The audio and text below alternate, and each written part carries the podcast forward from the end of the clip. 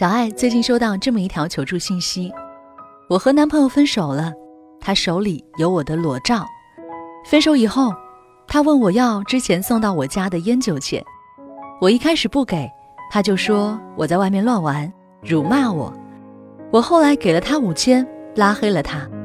我很害怕泄露照片以后会有什么影响，我该怎么办？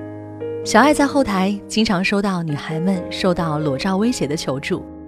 而且这样的求助和提问不在少数，拿裸照进行勒索的方式 low 到爆，但确实让人头疼和恐惧。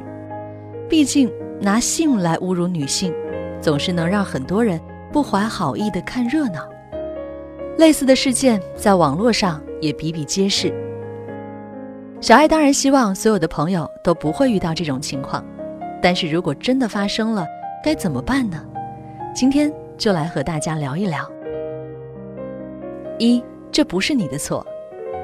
首先，我们要明确一点，受到裸照威胁不是你的错。詹妮弗·劳伦斯遭遇类似事件时说过：“我不知道我有什么好道歉的，因为这不是什么性丑闻，而是一桩性犯罪。”这句话也送给遭遇同样困境的你们。是的，这是性犯罪，所以。如果你的照片、视频被恶意曝光到了网上，并不代表你做错了什么，这一切都是他的错，不要自责。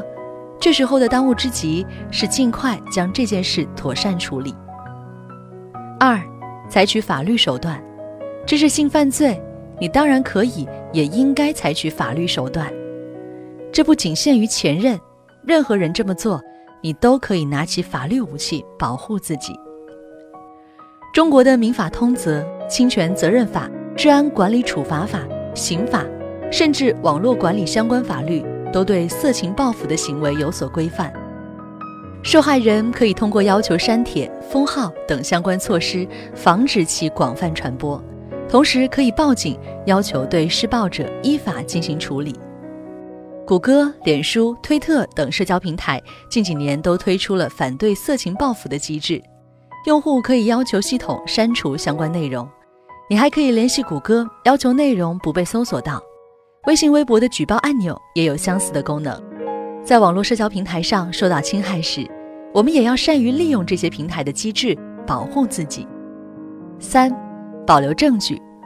当你的隐私被公之于众，你的第一反应可能是尝试把它们删掉，但要先记得保留证据，截图留下发布者 ID。发布时间、平台等信息，如果有发布者的 IP 地址，那就更好了。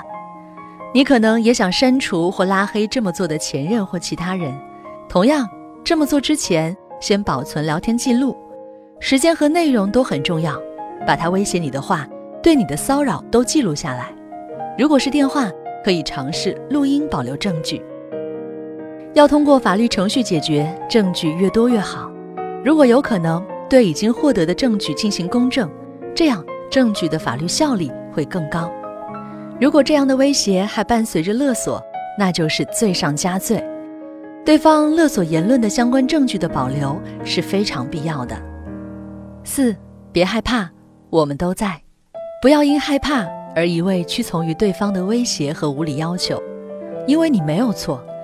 如果你不采取措施，对方可能会持续这种伤害和勒索。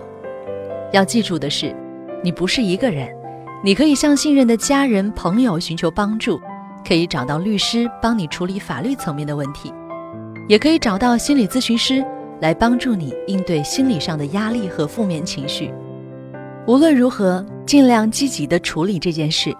你没有错，千万不要因此伤害自己。最后的最后，小爱还想说的是，当我们处在爱情中，一切可能都是那么美好。但无论你多么爱对方，尽量不要去做违背自己真实意愿的事情，因为如果有一天爱不在了，那些事都可能会变成委屈、不甘，甚至成为伤害你的利刃。